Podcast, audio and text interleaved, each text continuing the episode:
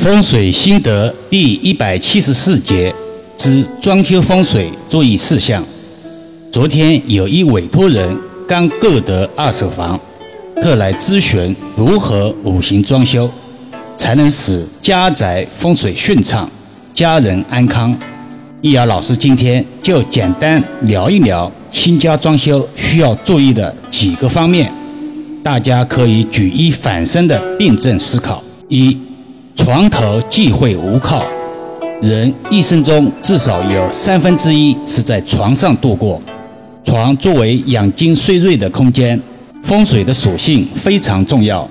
风水中常讲阳宅三要，门、主、灶中的主泛指卧室，而卧室中又以床为核心。床如果无靠，就是床头后有窗、有门，没有贴近石墙的意思。则缺乏安全感，影响睡眠质量，导致健康受损。从现实来说，人在熟睡中或者梦境中，身体也容易移动，引发安全隐患。二财位忌讳被压，无论是豪宅或者是屋居，阳宅均有财位。财位喜藏风纳气，安静明亮，有喜当然也有忌。所谓一物一太极，太极分两仪，这个两仪泛指阴阳的意思。忌讳杂乱无章，横梁压顶，晦气压迫。这里的晦气压迫意思比较广泛，例如在某些别墅或者复式住宅，由于结构的不合理，二楼的卫生间压在一楼的财位宫上，这种案例。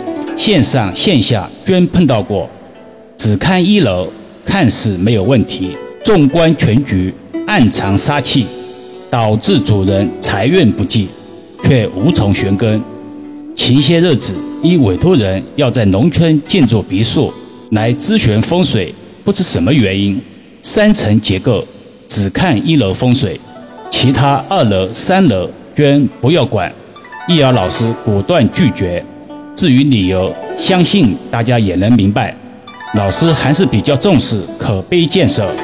三厨厕相通，这种结构在小套房、老式楼盘、小公寓比较多见，对当事人的气运比较有影响，尤其对健康侵袭明显。有必要诠释一下，这里的健康不仅是指生理健康，也指心理健康。在风水学中，厨房五行属火，烹饪之用；六亲中为女主人的气场宫位所在，而厕所五行属水，污秽聚集之地。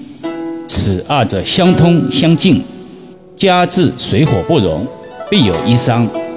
所以在五行装修时，如何巧妙避开、化解二者气场的冲突，就非常重要了。四。忌讳门破损，门包括大门以及房门，这里的破损也并非没有一点瑕疵。易阳老师以前无数次强调，所有的阐述都是相对而言，并非绝对之论。言归正传，门的破损从外形上已属于不完整，肉眼一看便知，此卦象极易导致家人有苦难言。健康受损、消财耗运等现象频生，此类现象在农村老人的住宅中并不少见，在都市单元住宅中却极少见到。不过，却有人在春节贴对联时，用胶带纸胡乱地粘贴对联到大门上，大门好像被创可贴一样。这是人为的制造煞气。造成了破门的煞气局。也许很多益友会问：为什么只提问题，不改化解之法呢？易遥老师在此再次重申：一、风水最忌讳一概而论，如同医院不管来人什么病，只改一种处方，显然是行不通的。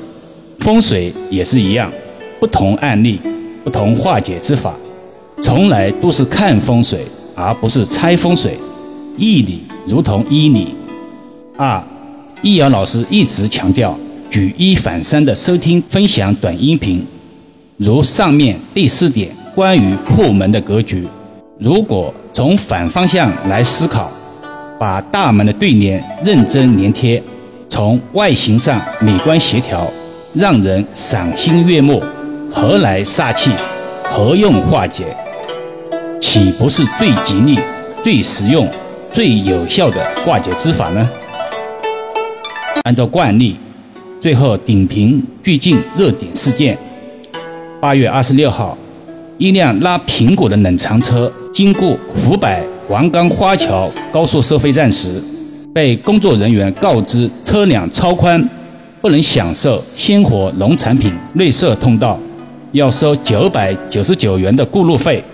货车司机就很纳闷，这辆冷藏车出厂标准。和行驶证上都是两点六米宽，从山东烟台一路到广州都享受了免费，为什么唯独在湖北花桥站要收费呢？工作人员拿出文件，只做相应条款说，按照国家标准，货车宽度超过零点五米就是超限，不能够免绿通。因为赶时间送货，司机只好缴费离开。但是相关视频在网上曝光后，当晚该收费站就回应工作人员政策没有吃透，会联系车主主动退钱。先不管政策究竟是怎么规定的，从医学角度来看，违规收费只是该收费站 n 次中的一次而已，犯了流年不利。此次被曝光了，也与当下娱乐圈。众多明星频频被举报相似，回归主题，这个收费站究竟是政策没吃透，还是罚款没吃饱呢？吃相不能太难看，理解偏差不是违规收费的理由。高速收费员对收费政策一知半解，又是如何上岗的呢？监管又在哪里呢？其他收费站都吃透了，为什么你没吃透？这样的辩解显然是立不住脚的，当然更不能一退了之、不痛不痒地解决问题。